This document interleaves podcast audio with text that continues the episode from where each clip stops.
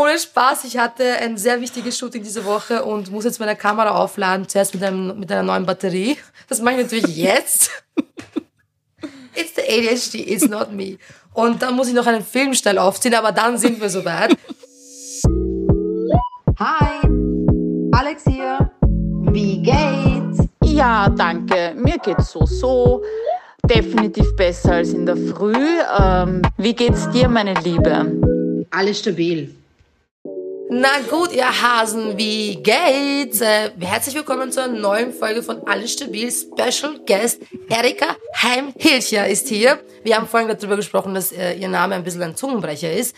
Aber jetzt mal zu Erika und ihrer Person. Sie hat über zehn Jahre lang als Hebamme gearbeitet und dabei äh, Menschen auf einem sehr persönlichen und intimen Weg begleitet. Äh, sie hilft bei Geburten, aber auch für die Zeit danach.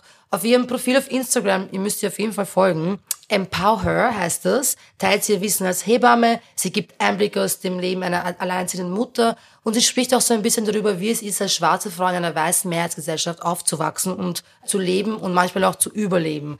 Mit ihrer Plattform möchte Erika allen voran Frauen und queere Personen begleiten und so ein bisschen Einblick einfach geben, auch in ihr Berufsfeld. Und ich bin ganz ehrlich, ich habe gar keine Ahnung. Also weder habe ich äh, eine Geburt hinter mir, noch weiß ich irgendwie so, wie das läuft. Deswegen werde ich sehr, sehr viele Fragen stellen und Erika wird sehr geduldig mit mir sein und was sie nicht beantworten will, wird sie nicht beantworten. Aber eine Sache machen wir jetzt schon direkt und zwar die fünf Fragen, okay? Oh, ja, hallo übrigens. Ich schwöre, ich werde nicht die ganze Zeit reden. Ich muss sie nur richtig vorstellen. Ich werde mich zurücknehmen. So, wenn du nur noch ein Gericht essen könntest, was wäre es? Hm, dann glaube ich, wäre das Sushi. Aha. Ja. Mhm. Von wo in Wien magst du's? Vom Mochi. Ah ja, okay. Mhm, das höre ich oft. Ich esse kein Sushi, also ich esse keinen Fisch. Aber die veganen würde ich essen. Aber ja, dafür brauche ich jetzt auch nicht, keine Ahnung, 15 Euro ausgeben. Nein, Dann das glaube ich auch Fisch, nicht. oder? Ja. ja. Äh, welche Serie schaust du zurzeit? Zurzeit schaue ich ehrlicherweise gar keine Serie, weil die sind, ja, ja. Oh mein Gott. Ich dachte, wir können dieses Gespräch führen, aber das war die erste. Also, okay, aber ich habe ja schon einiges geschaut. so Okay, ist okay. nicht. Love is Blind, Aha. Ja. Welche? Die US-Version oder? US-Version. Ja, die letzte. Ja, die letzte. Warte, Also ich kenne alle. Oder eigentlich die alle mit. Marshall drinnen. Mit Namen bin ich super schlecht. die- Namen sind bei mir Warte, also ich meine, ich Gesichter. Bin, du hast dich gerade komplett gerettet, weil du meintest, dass du Reality-TV schaust. Das ist natürlich so Ja, ja, direkt 10 ja, von 10, ja, ja. weil Love is Blind ist auch wirklich eine grandiose Serie, finde ich. Also ich muss schon sagen, ich mag die sehr gerne. Ich auch.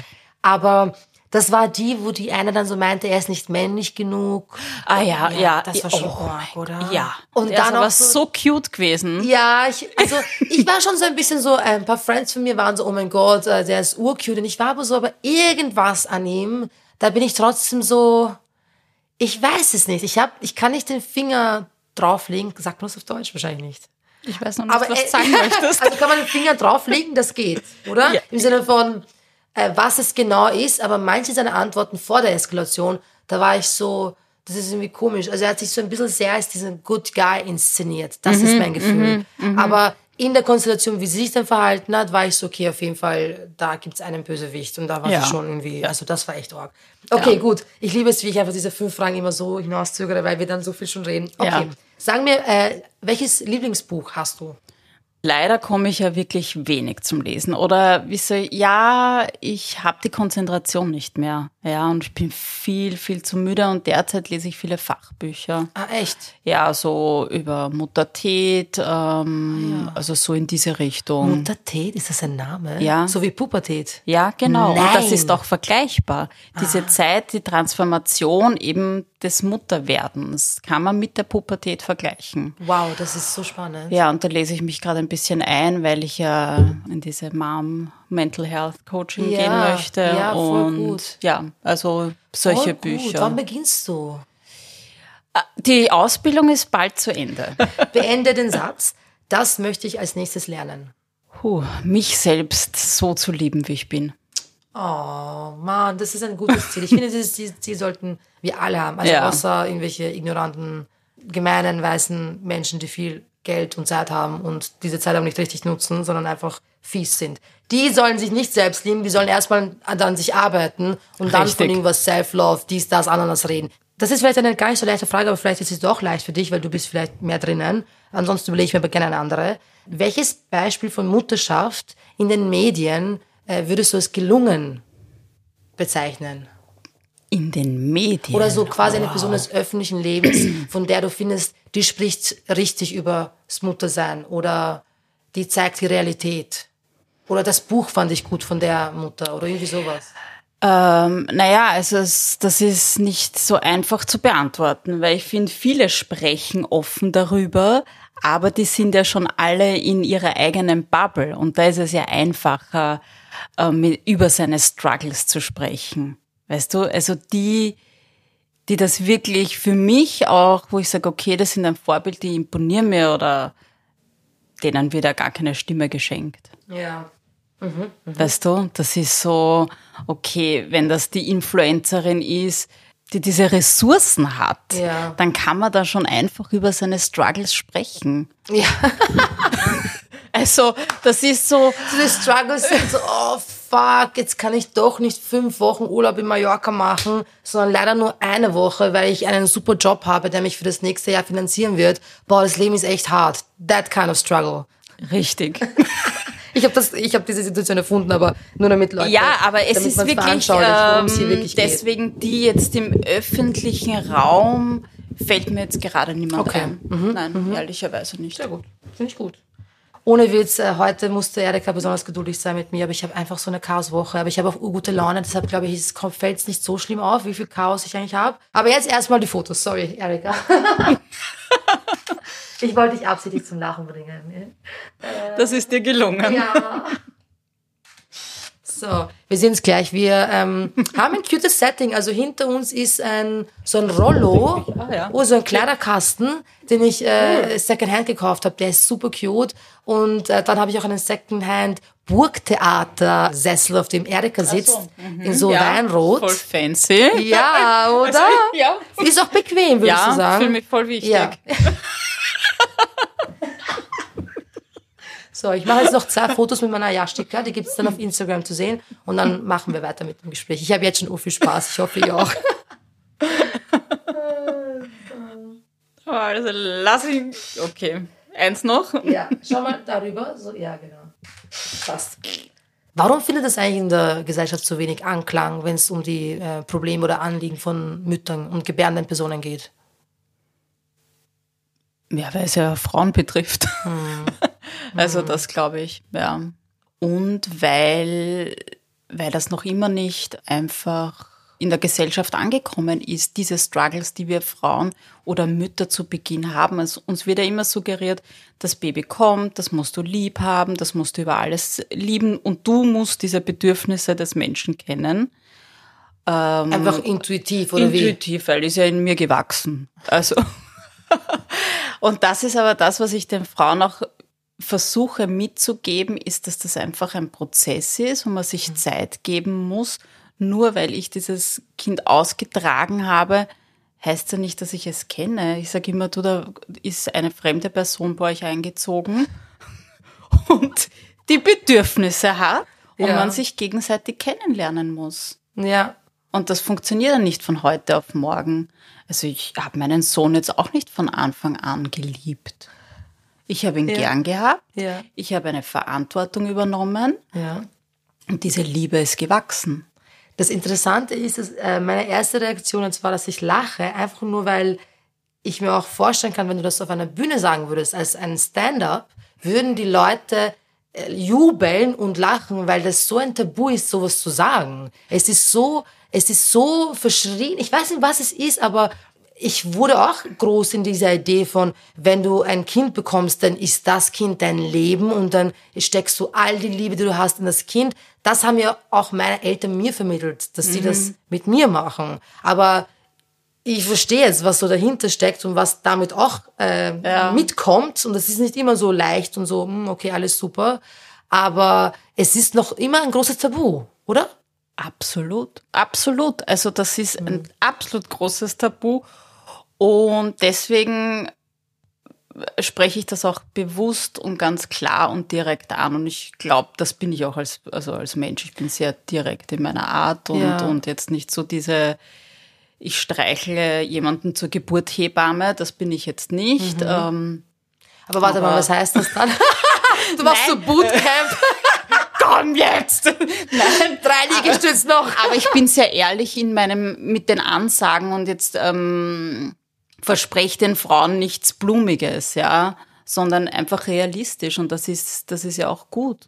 Und ich glaube, die Frauen, die mich kennen, schätzen genau das. Oder auch diese Gefühle, von denen ich vorher gesprochen habe. Ich habe auch viele enge Freundinnen, die am Land leben und die gesagt haben, wow, und es tut so gut mit dir, über alles reden zu können, weil gerade am Land ist es ja ganz anders, ja.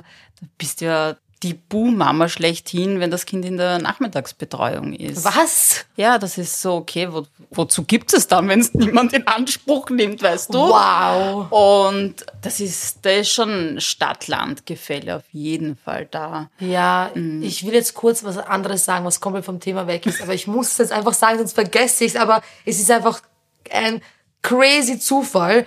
Wenn Erika unter anderem vom, am Land spricht, meint sie auch einfach die gleiche Arbeiterstadt, in der ich aufgewachsen bin, in Niederösterreich. Und ich war so, holy shit, ich kann es nicht glauben. Ich kann nicht glauben, dass ich einfach ganz randomly eine Person aus Berndorf, Berndorf, im Tristingtal kennengelernt habe. Äh, Erik und ich haben uns über eine gemeinsame Freundin kennengelernt. Und ich dachte mir, ich muss sofort sie einladen zu alles stabil, aber an dem Abend haben wir, habe ich eben gecheckt, dass die Erika auch aus Berndorf ist. Und du bist aber sehr bald weggezogen, oder? Ja. Ja. Also wir sind ja ähm, 1984, ich war vier Jahre alt, sind wir von Simbabwe nach Berndorf gezogen. Weil mein Vater ist aus Berndorf. Mein, meine Mutter beziehungsweise wir sind die ersten schwarzen Personen dort gewesen. Also kannst du dir vorstellen, wie furchtbar das war. Ähm, und ich habe einfach schnell gemerkt, ich möchte dort weg. Ich möchte unbedingt weg. Das ist mir zu klein, zu eng. Zu weiß. Ähm, ja, absolut zu weiß. Und es, ich muss auch sagen, ich fahre bis heute nicht gerne nach Berndorf. Ja. Ich fahre da rein und das ist für mich so, es engt mich ein. Ja, das kann ich voll verstehen. Das kann ich wirklich verstehen. Ich meine, ich habe jetzt nicht das beste Verhältnis zu äh, Berndorf und ich bin weiß, ja.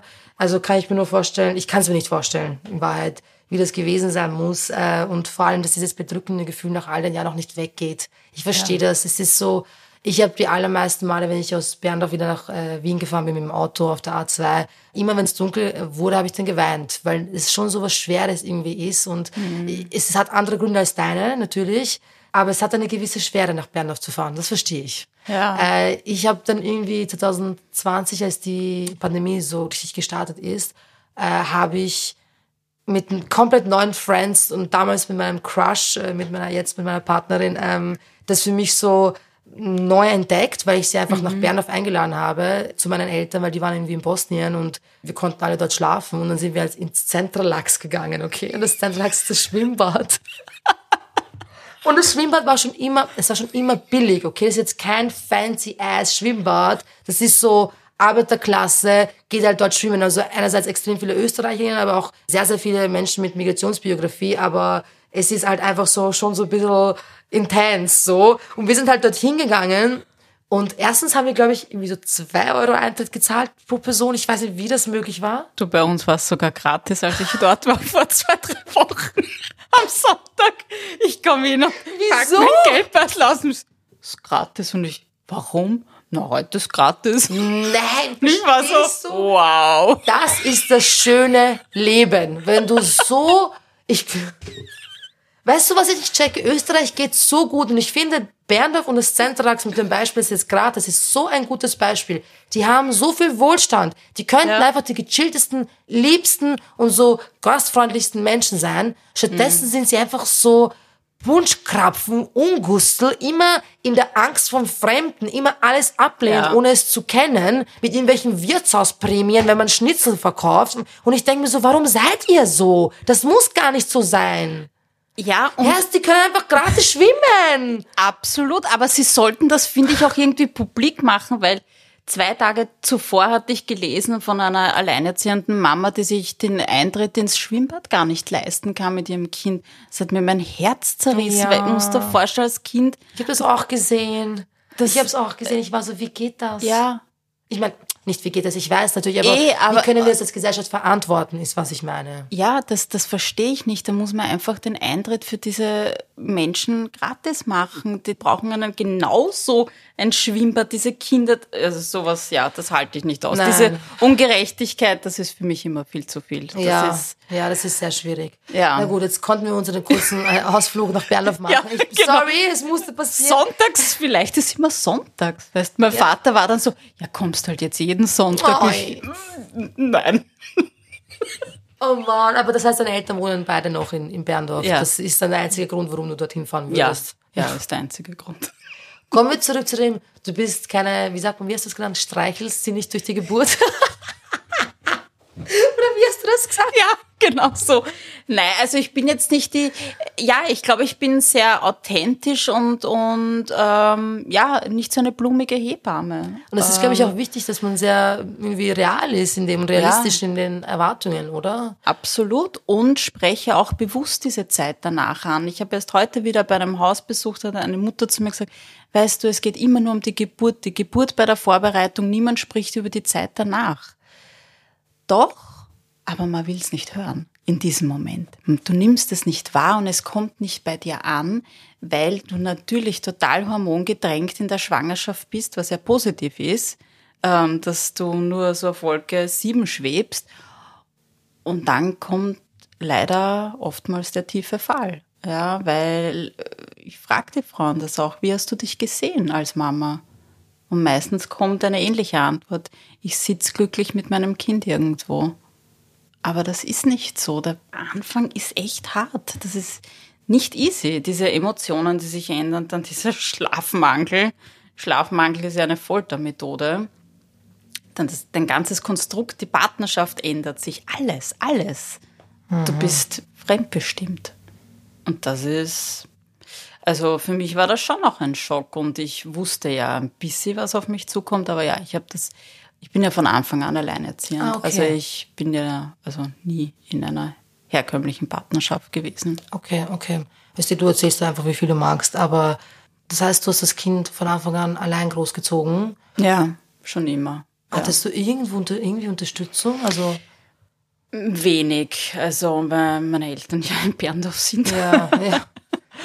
Und meine Mutter hat schon versucht, ähm, sofern sie das halt konnte. Und ja, das war's dann. Bisschen Freundinnen, aber jeder steckt halt in seinem Leben drinnen. Ja, also ich habe das schon meistens alleine gemacht, ja. Ich will wirklich an ein Level kommen mit Freundschaften, wo ich mich verantwortlich fühle für das Kind. Nicht natürlich so, wie sich die Mutter verantwortlich fühlt, weil das ist unrealistisch, aber ich möchte das wirklich kreieren, diese, diesen Gedanken von, okay, wir gehen ein bisschen weg von der Idee, was ist eine Familie, ja? Und das Fotoprojekt, das ich jetzt gestartet habe, da geht es unter anderem darum. Und ich glaube, Teil dessen wäre es auch, dass sich auch Personen, die vielleicht nicht im ersten Schritt die primären Eltern sind, dass man das heranzieht und sich überlegt, okay, aber wie kann ich wirklich dann meine Freundin, die jetzt äh, eine Geburt hinter sich hat, wie kann ich die unterstützen? Und ich würde gerne wissen, was kann ich machen? Was könnte ich als Freundin machen? Ist es Essen bringen? Ist es die Wohnung aufräumen? Ja, genau das. Essen bringen, die Wohnung aufräumen und einfach sagen, okay, ich nehme das Kind jetzt und ich gehe drei Stunden spazieren. Und du legst dich hin und schläfst einmal, weißt du? Und, und nicht fragen, was brauchst du, sondern proaktiv sein, ja, weil man wird sich, man ist ja da immer sehr zurückhaltend ähm, und deswegen, also das ist das, was ich definitiv gebraucht hätte und auch sehe, dass die Frauen brauchen, proaktive Menschen um Ja. sie herum. Ja. ja. Aber was ist, wenn ich so das Gefühl habe, die Mutter will das Kind nicht bei mir lassen? Also weißt du, Ja, ja, das, da, die ersten Wochen wird das auch so sein, weil da ist man noch so in diesem Beschützermodus. Mhm. Eh klar, dann bist du irgendwann froh, wenn es los bist. Nein, Scherz, Scherz, Scherz. Man muss dass du Scherz dazu sagen musst, weißt Man muss meine? dazu sagen, aber ähm, das muss ich schon sehr offen sagen, ich konnte meinen Sohn immer sehr gut abgeben. Ja. aus dem Grund, weil ich habe ja nie Personen gegeben, denen ich nicht vertraue. Ja, und das versuche ich auch den Mamas immer zu sagen. Du gibst dir dein Kind nicht irgendjemanden, sondern einer Person, der du vertraust. Und, und das muss man schon auch lernen. Also müssen tut man gar nicht, aber einfach auch wieder für seine mentale Gesundheit. Wie erreichst du Frauen am ehesten? Also wie dringen deine Worte zu ihnen durch? Dass sie verstehen, dass es okay ist, wenn sie sich selbst auch mal so an vordere Stelle stellen. Gerade wenn du äh, alleinerziehende Mutter bist, ist ja sowieso so, dass du dein Leben nach dem Kind weitestgehend richten musst, oder? Also ob man sich's aussucht oder nicht, so ist es halt. Außer du hast das Geld, dass du irgendwie drei Nannies hast und eine Mama, die irgendwie die ganze Zeit da ist, ist es eh so, dass du dein Leben nach dem Kind richtest. Also jeden Moment, den du für dich entziehst, ist doch eh nur die Ausnahme eigentlich. Also bei mir auf jeden Fall, ja. Ja, definitiv. Ich glaube, dass ich viele Frauen damit erreiche, dass ich einfach auch von mir erzähle Ja. und da ganz offen bin und schon merke, in den letzten Jahren immer mehr alleinerziehende Mamas zu mir finden, die von Anfang an alleine sind. Mache ich auch Workshops bei Juno, das ist der Verein für alleinerziehende Mamas. Und ja, und das Feedback bekommen, ihnen hilft das zu sehen, wie ich das geschafft habe. Und diese Frauen möchte ich inspirieren, da wäre ich gleich emotional. Oh, auf, ich weine sonst mit dir mit. Ja, also ich weine überhaupt sehr schnell. Ich auch, ich auch. Das ist ein Safe Space. We are the Criers. Du darfst, weil dieser, dieser Raum heißt Cutie-Raum, weil da können nur die Cuten rein und die Cuten weinen. Bitte, wirklich. es ist okay. Es ist wirklich, also da darf man sich auch nichts denken. Nein, hör auf, ich werde jetzt sowieso auch mit. Oh, fuck, ich wollte stoppen, aber here we go. Okay, dann weiter, Erika. Wir lassen es alles drinnen. Äh, Content, Content, Content.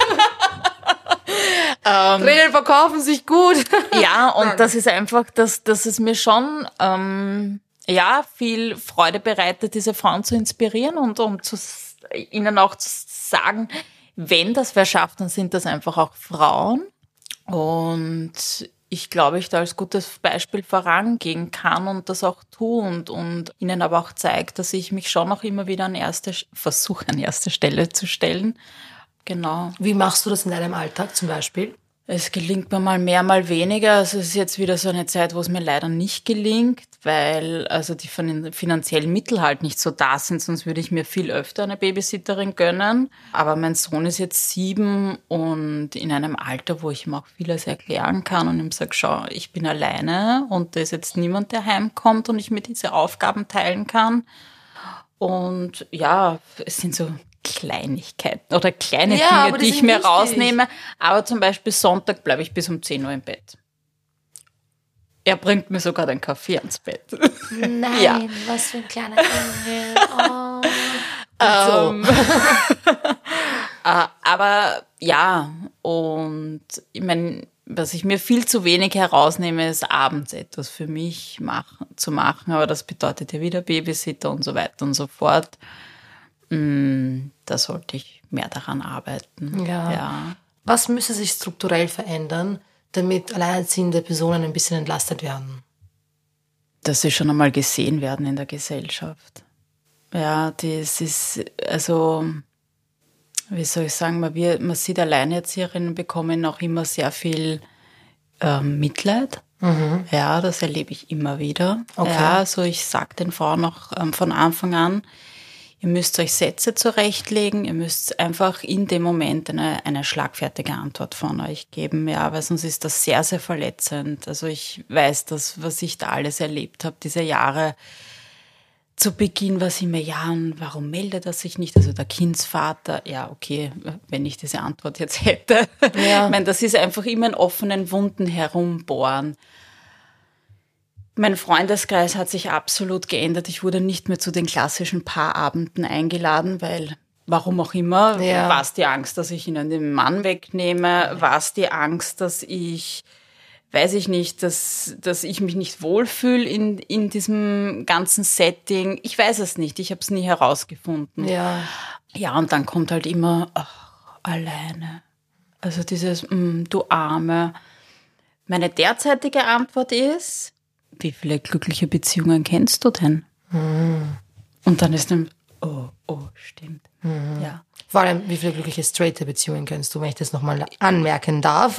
Das ist nochmal anders. Ja. Das heißt, heißt natürlich nicht, dass es Queerness immer Glück bedeutet, aber es heißt auch, dass allen voran Cis-Het-Beziehungen besonders äh, patriarchal geprägt sind. Das bedeutet, dass du immer ein Machtverhältnis da haben wirst. Ich bin auch leider der festen Überzeugung, dass ganz, ganz viele Männer auch in diesem Komfort gerne bleiben und sich nicht daraus bewegen möchten, weil warum sollte man irgendwas tun, was einen selbst nicht betrifft in Wahrheit? Warum sollte man was verändern, wenn man davon vielleicht negativ betroffen sein sollte? So in die Richtung.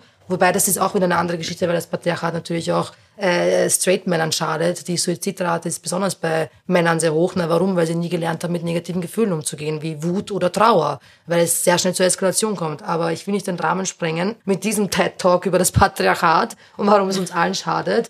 Äh, aber das klingt für mich so, als ob du einfach so ein bisschen ausgeschlossen wurdest aus gesellschaftlichen, sozialen Ja. Aktionen und Aktivitäten. Und Ja, ja, und das werden Alleinerzieherinnen schon schon vermehrt, ja. Das wirst du ja allein schon beim System. Das System sieht uns auch nicht. Es beginnt bei Pflegefreistellung, ja. Wenn ein Kind krank ist, hast du eine gewisse Anzahl. Ist ja nicht so, dass Alleinerzieherinnen das Doppelte zusteht. Nein, aber mein Kind ist ja nicht weniger krank. Weißt du, all diese Kleinigkeiten. Das ist so absurd. Ja, es ist absolut absurd und ich meine, Gott sei Dank, mein Sohn ist selten krank, wahrscheinlich, weil er weiß, das funktioniert nicht. Es geht sich nicht aus bei uns. Nein, ähm, ich habe ihn das jetzt nie spüren lassen. Ja. Ja, also auch dieses, als wären wir arm oder weißt du, also als müssten wir jemandem leid tun. Nein, wir sind einfach wir sind ja auch Familie. Ich möchte jetzt gar nicht sagen, wir sind eine andere. Was ist anders? Was ist na Wir sind eine Familie. Punkt. Ja. auf jeden Und ja, genau.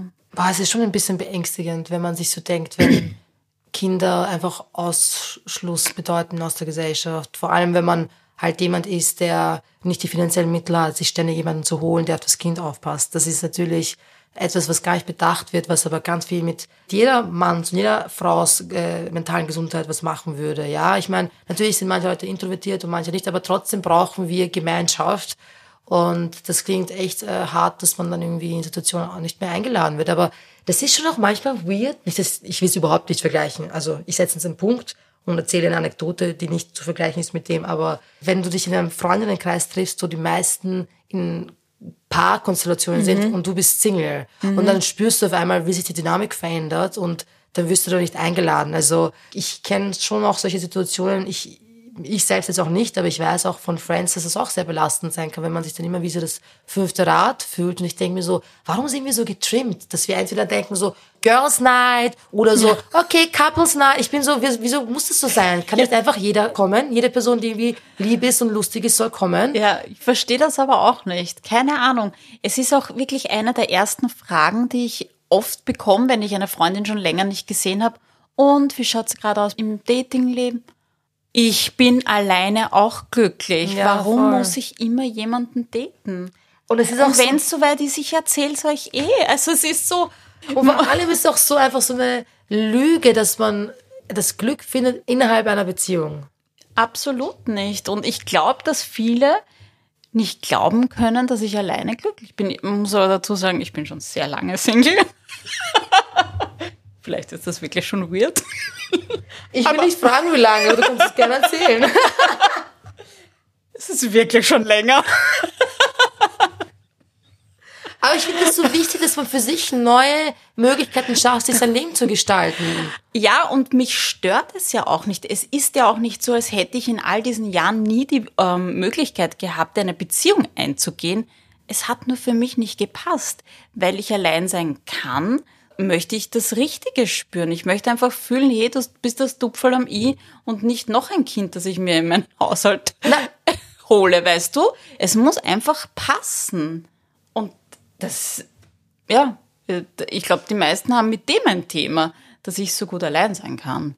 Ja, und ich glaube auch, dass sie manchmal in Ja. dir das sehen, was sie nicht haben können oder von dem sie dachten, sie können es nicht haben. Weißt du, wie ich meine? Ich merke das auch in meinem alten sozialen Umfeld, also so Berndorf-Umgebung, äh, Umgebung, dass ganz viele Leute mich verurteilt haben. Und das waren auch oft Frauen, einfach nur, weil ich ein ganz anderes Leben geführt habe, als es die Norm gewollt hätte. Und jetzt in meiner Community, in der XU-Community, wäre das so, dass ich jemanden kennenlerne, dann sind wir urlang zusammen, ein Mann natürlich, selbstverständlich keine queere Person, einen straighten Mann, mit dem ich dann voll lang zusammen bin, den meine Eltern mögen, dann sind wir verlobt, dann sind wir zusammen, dann heiraten wir, dann kaufen wir ein Grundstück oder ein Haus in Berndorf Umgebung. Ich krieg zwei Kinder, arbeite ab jetzt nur noch Teilzeit und wir haben einen Hund, drei Katzen und äh, nach 10 Jahren, 15 Jahren trennen wir uns, weil ich gecheckt habe, er hat mich mein Leben lang äh, betrogen. Und ich war unglücklich, weil ich erstens queer as fuck bin und gar nicht zu Männern wollte. Und wegen all dieser Scheiße, die ich mir angetan habe auf der, aufgrund der Idee anderer, bin ich dann auch noch depressiv on top of it. Das hätte mein Leben sein können, hätte ich das so gemacht wie die Leute, die mich verurteilen dafür, dass ich mein Leben jetzt bestes Leben führe, weißt du, so in diesem Ja. Vibe. Und das, finde ich, sieht man auch in der Sekunde, in der jemand aus der Norm fällt. In welcher Form auch immer. Und Ja. du fällst ja aus der Norm. Ja, Ja. Du bist ja, ist eine alleinerziehende Mutter, du bist Ja. glücklich Single, ja. Und damit kommen ganz viele schon nicht zurecht. Und das Ja. ist schon sehr bezeichnend, finde ich. Ja, allein, dass ich mich eben damals schon für diese Schwangerschaft entschieden habe, das, das war ja auch so, okay, mhm, spannend. Ähm, Erzähl ein bisschen mehr. ja, also es war nicht geplant. Also der Vater von meinem Sohn lebt da, also ist Israeli und sag ich mal, wir hatten eine intensive Liebelei, also wir waren jetzt auch nicht das klassische Paar. Und es war nicht so eine einfache Entscheidung für mich, aber mich dann für die Schwangerschaft und für meinen Sohn entschieden. Und ich muss schon sagen, zu Beginn war es für mich echt nicht easy, das auch zu erzählen. Weißt du, weil ich mir dachte, boah, wie reagieren jetzt die Leute? Ich bin gar nicht in einer Beziehung, was ja völlig krank ist, dass ich mir Gedanken über die anderen gemacht habe. Aber das sieht man, wie das in der Gesellschaft gesehen wird. Weil wen interessiert's? Wäre ich jetzt verlassen worden, wäre es wieder eine ganz andere Situation. Ja, ähm, also jeder hat ja immer was zu sagen. Das ist wirklich unglaublich. Aber am meisten war ich natürlich ähm, gespannt, was meine Eltern sagen werden. Und Ja, also meine Mutter hat sich damals äh, wirklich sehr, sehr gefreut. Ja, sie war wirklich so, oh, und jetzt gehe ich bald in Pension und, und, und, und. Und mein Vater war zu dem Zeitpunkt gerade im Ausland und es war so, okay, wie warten wir, bis er zurück ist? Und ich so, ja, ich möchte es ihm natürlich persönlich sagen, weil dann ist er länger weg gewesen und ich habe es ihm dann am Telefon gesagt und es war schon einmal kurz Stille. war dann, mhm. Aber im Endeffekt, meine Eltern haben mich nie verurteilt. Also das muss ich schon sagen und, und diese Gesamtsituation auch nie, weil ja, es ist ja eh mein Leben und meine Entscheidung. du wirkst für mich auf jeden Fall so, als ob du ein, als würdest du ein selbstbestimmtes Leben führen und dich doch nicht nur für dich dafür einsetzen, sondern auch in Folge für dein Kind. Ja. Äh, dass äh, das Kind auch weiß, es kann selbstbestimmt aufwachsen. Und äh, ja, also ich habe Personen in meinem Umfeld, ich will, jetzt, ich will jetzt nicht zu viel erzählen, weil ich nicht weiß, ob sie okay damit sind, wenn ich es erzähle, aber ich habe auf jeden Fall einige Leute, die auch äh, in ähnlichen Situationen waren, dass die irgendwie ungewollt schwanger wurden, sich dann entschieden haben dafür und dann quasi war der Mann so erstmal weg und wenn er dann da war, hat es nur schwieriger gemacht.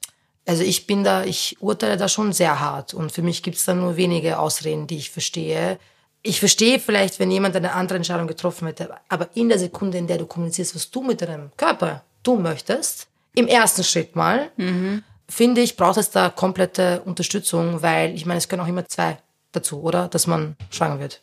Das glauben die meisten Männer aber nicht. Die sind dann immer wieder so verwundert, oder? Also, Und das, obwohl Verhütung noch immer so eine Frauensache ja, ist. warum ist das so? Warum in Gottes Namen ist das so? Wer hat das jemals irgendwo hingeschrieben, Verhütung ist gleich Frauensache? Also ich bin oftmals verwundert so, ähm, aber du weißt schon dein Spermium, wo das jetzt gerade reinkommt und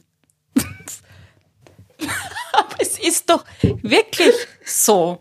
Ja, stimmt eh. Es ist so absurd. Das ist wirklich so absurd. Dann gib dir einfach ein Gummi drüber, wenn du das so gar nicht willst.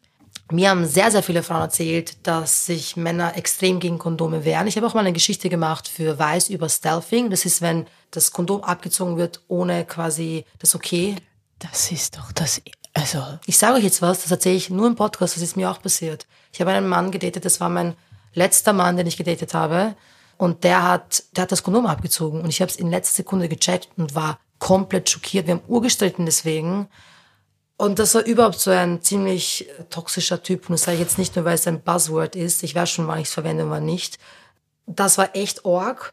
Und das hätte eigentlich im Moment sein müssen, in dem ich komplett das alles unterbinde, dieses Dating. Habe ich aber nicht direkt gemacht. Muss, so ehrlich muss ich auch sein. Wir haben mhm. fett gestritten. Ich habe sehr klar kommuniziert, wo ich stehe und habe mich eh immer gut geschützt. Aber von all diesen Dating-Geschichten, die ich hatte, war er definitiv die unsicherste. Das kann ich jetzt schon sagen. Und ich muss jetzt kurz erzählen. Ich habe das in meiner Kolumne extrem gut beschrieben. Ich werde nicht zu viel verraten, aber das muss man wirklich gelesen haben. Geschrieben heißt diese Kolumne. Wer sich das finanziell erlauben kann, schreibt mir gerne.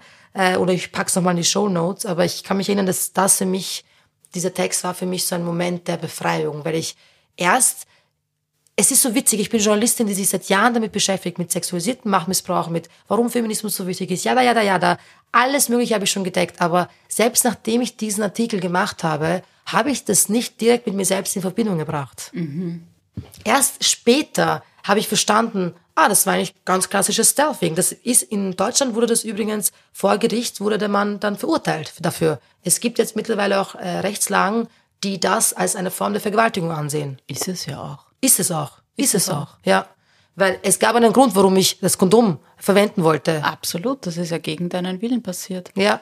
Deswegen ist es für mich so, ich bin wirklich allergisch und es ist für mich eine massive Red Flag, wenn mir irgendeine Freundin sagt, datet einen Typen, aber er will nicht mit Kondom schützen. Das ist für mich so eine Red Flag, dass ich wirklich Zeit investiere und ich bin es sonst nicht. Ich lasse Leute machen, was sie wollen. Aber hier investiere ich Zeit, dass ich sie ausrede. Ich schwöre auf alles. Ich finde so viele Argumente, dass sie am Ende keinen Bock hat, den Typen zu daten. Weil das kann es nicht sein. 2023 das war schon vor 30 Jahren nicht leibend, dass man überhaupt so denkt, dass der Körper mhm. eines, einer anderen Person mir mehr gehört als der Person selbst. Darauf läuft es nämlich hinaus. Mhm. Und auch dieses, dieses, dieser Mythos zum, ja, ich spüre nichts. Dann, keine Ahnung, dann machst du Bier und such dir was anderes, aber dann ist Penetration vielleicht nichts für dich, wenn es nicht geschützt möglich ist. Also, sorry. Aber das kommt ja meistens. Dieses, dass ich, ich spüre es ja nicht so gut und ohne Gummi.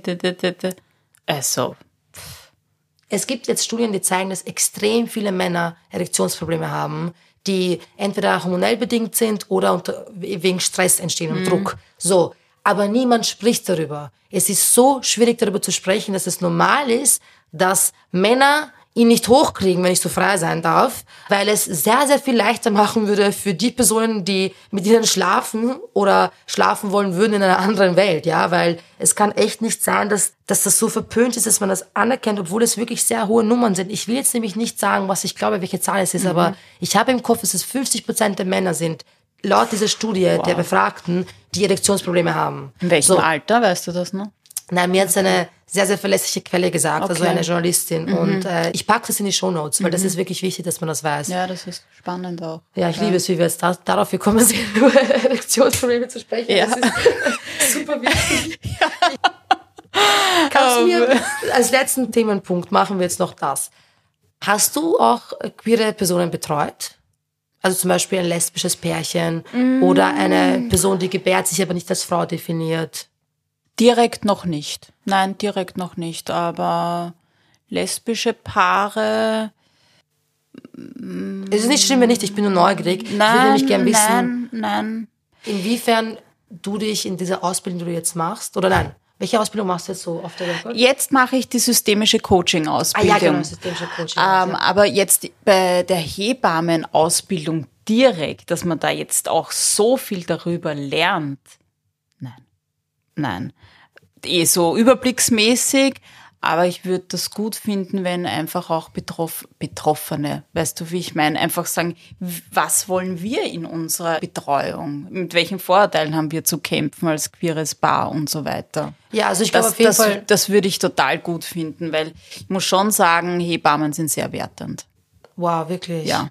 Oh mein so Gott. ich erst gestern mit einer Hebamme gesprochen, habe gesagt, ich sag's dir, Hebammen sind echt ein wertendes Volk. Wirklich? Ja. Nein. Jetzt habe ich deine Welt zerstört. Nein, gar nicht. I'm ich bin so, so. Sorry. ja, aber ich sehe. So urempathischer Mensch, du siehst es so in meinem Gesicht. Aber ich du, also, ja, ich kann es jetzt nur auf Nein, Religionen beziehen, auf Hautfarben. Also, wie oft habe ich in den Reihen der Hebammen gehört? so ein liebes Schokobaby. Also wenn ich das, da könnte ich instantly jetzt die Decke hochgehen, Alex, und mein Kopf fängt an zu rauchen. Also nur damit die Leute wissen, was gerade passiert. Ich will Erika nicht unterbrechen in dem, was sie sagt, aber ich habe mir gerade den Jumpsuit, den ich anhabe, über den Kopf gestülpt, die Haare ins Gesicht. Ich kann das nicht glauben. Wie traut man sich das sagen? Wie traut man sich das sagen und ohne im Boden zu versinken vor Scham? Weil die das ja nicht so sehen.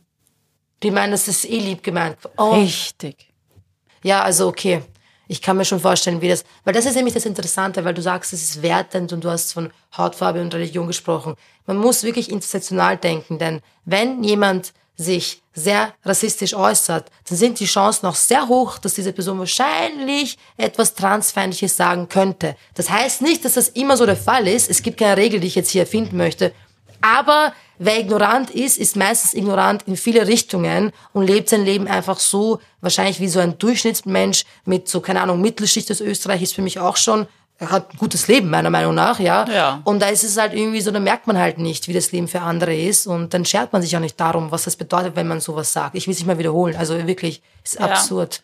Und ich glaube, dass ähm, lesbische Paare oder, weißt du, teilweise das auch gar nicht sich outen als solches, weißt du, das ist die begleitende Freundin, um dem zu entgehen.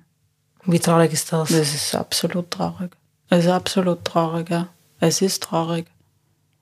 Ich Aber würde das schau, ich meine, in der Medizin sind so viel weiße Männer. Dann kannst du vielleicht noch irgendeinen blöden Spruch anhören. Na, also gerade Ja. in so einer vulnerablen Situation lieber nicht sagen. Glaube ich schon, dass das oftmals so ist. Ja, einfach Ja. aus Sicherheitsgründen Ja, verstehe ich hier. ja. Ja.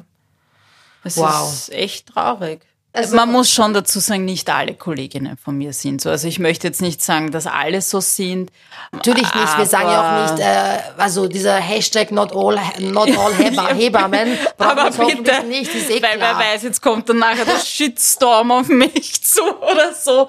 Nein, hör auf, also da traut sich besser niemand was sagen, weil natürlich setzen wir das alles in Kontext und dieser Kontext nicht alle Hebammen sind böse, aber es gibt strukturelle Probleme und die beginnen schon in der Ausbildung, wie du sagst, nämlich, dass es keine Sensibilisierung dafür gibt. Absolut nicht. Und also Burgenland, Wien, Niederösterreich, Steiermark, Oberösterreich bin ich mir jetzt nicht sicher, habe ich die FH-Leiterinnen direkt angeschrieben, dass Rassismus oder all diese Ismen-Themen im Curriculum aufgenommen werden sollten. Es ist keine einzige der Meinung. Also ich würde sagen, die meisten, zwei haben mir zurückgeschrieben. Nein. Ja.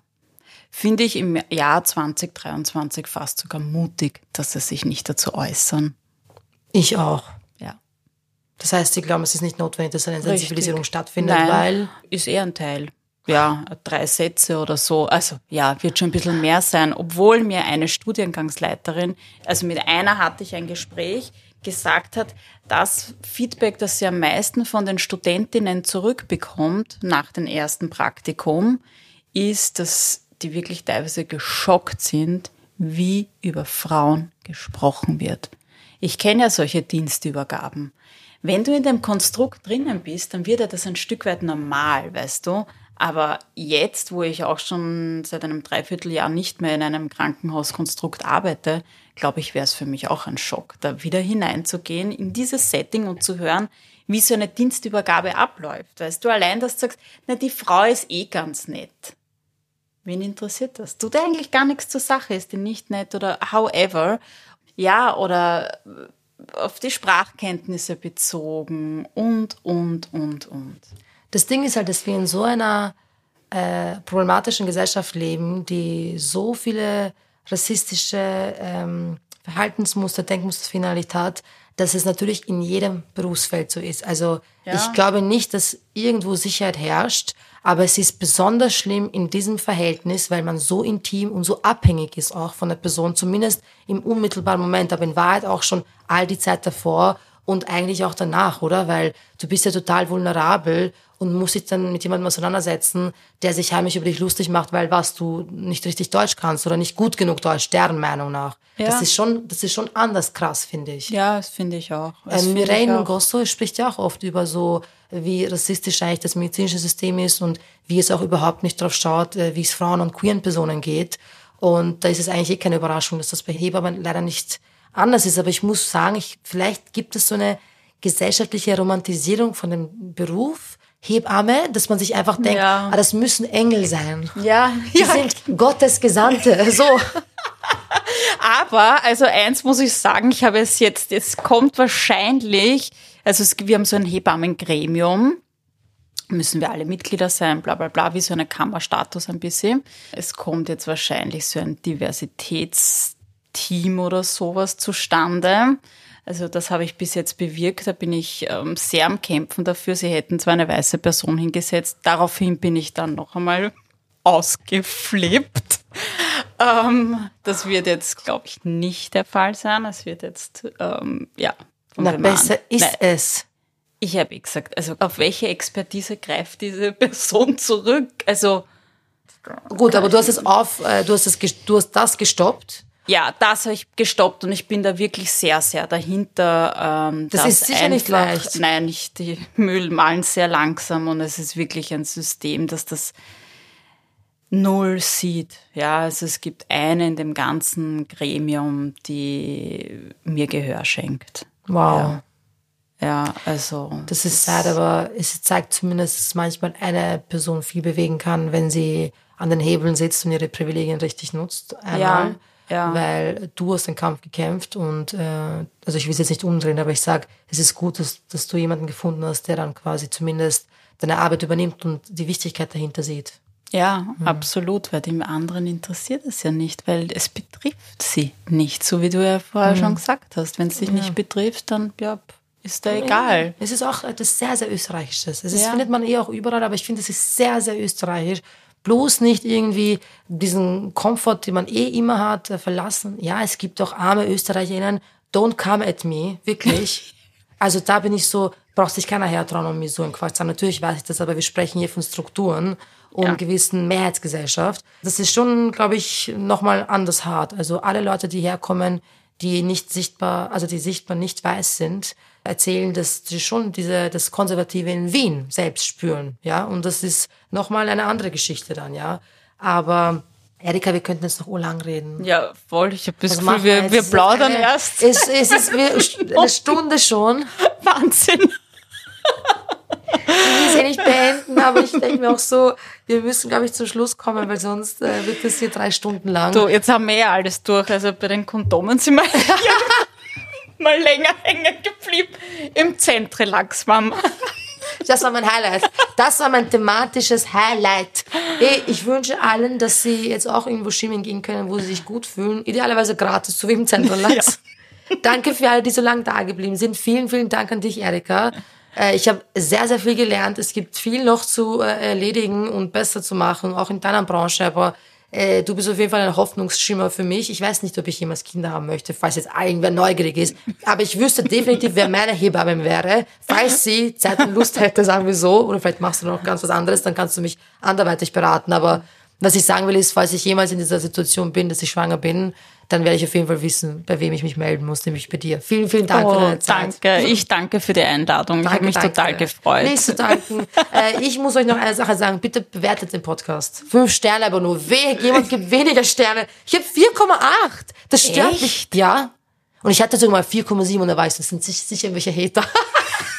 Liegt sicher nicht an meiner Qualität der Ganz Arbeit. bestimmt nicht. Nein, es ist eh okay. Ich bin, wir polarisieren hier ja auch. Aber anyway. Okay, fünf Sterne. Bye.